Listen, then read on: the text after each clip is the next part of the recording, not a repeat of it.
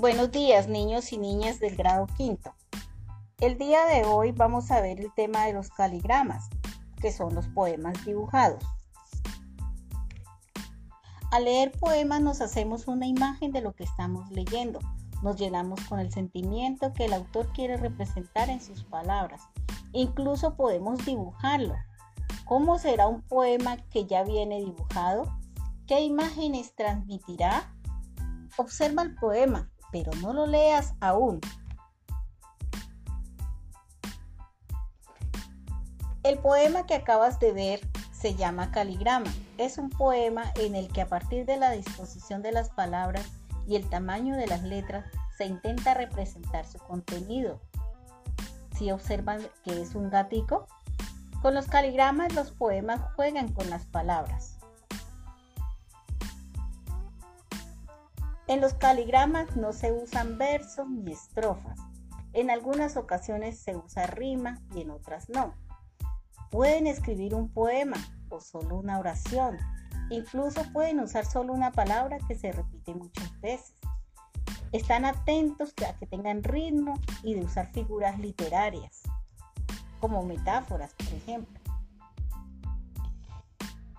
Después de que observes la imagen y leas el poema del gato, debes pasar a la guía de aprendizaje para que realice las actividades de estructuración, práctica y de transferencia para trabajar con papá y mamá.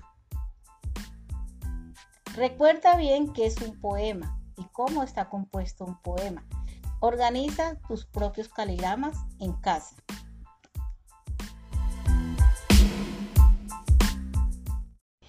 Buenos días, niños y niñas del grado quinto.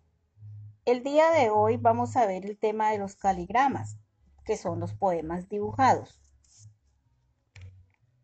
Al leer poemas nos hacemos una imagen de lo que estamos leyendo. Nos llenamos con el sentimiento que el autor quiere representar en sus palabras. Incluso podemos dibujarlo. ¿Cómo será un poema que ya viene dibujado? ¿Qué imágenes transmitirá? Observa el poema, pero no lo leas aún.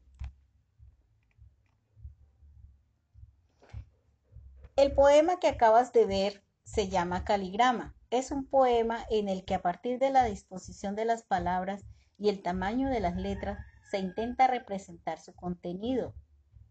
Si observan que es un gatico, con los caligramas los poemas juegan con las palabras.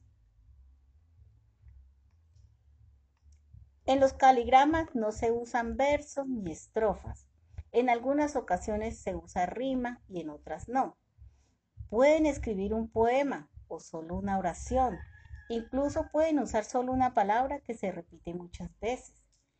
Están atentos a que tengan ritmo y de usar figuras literarias, como metáforas, por ejemplo.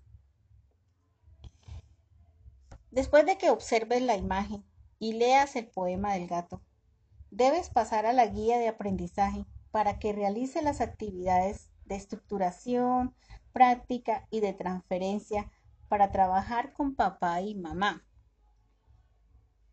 Recuerda bien qué es un poema y cómo está compuesto un poema. Organiza tus propios caligramas en casa.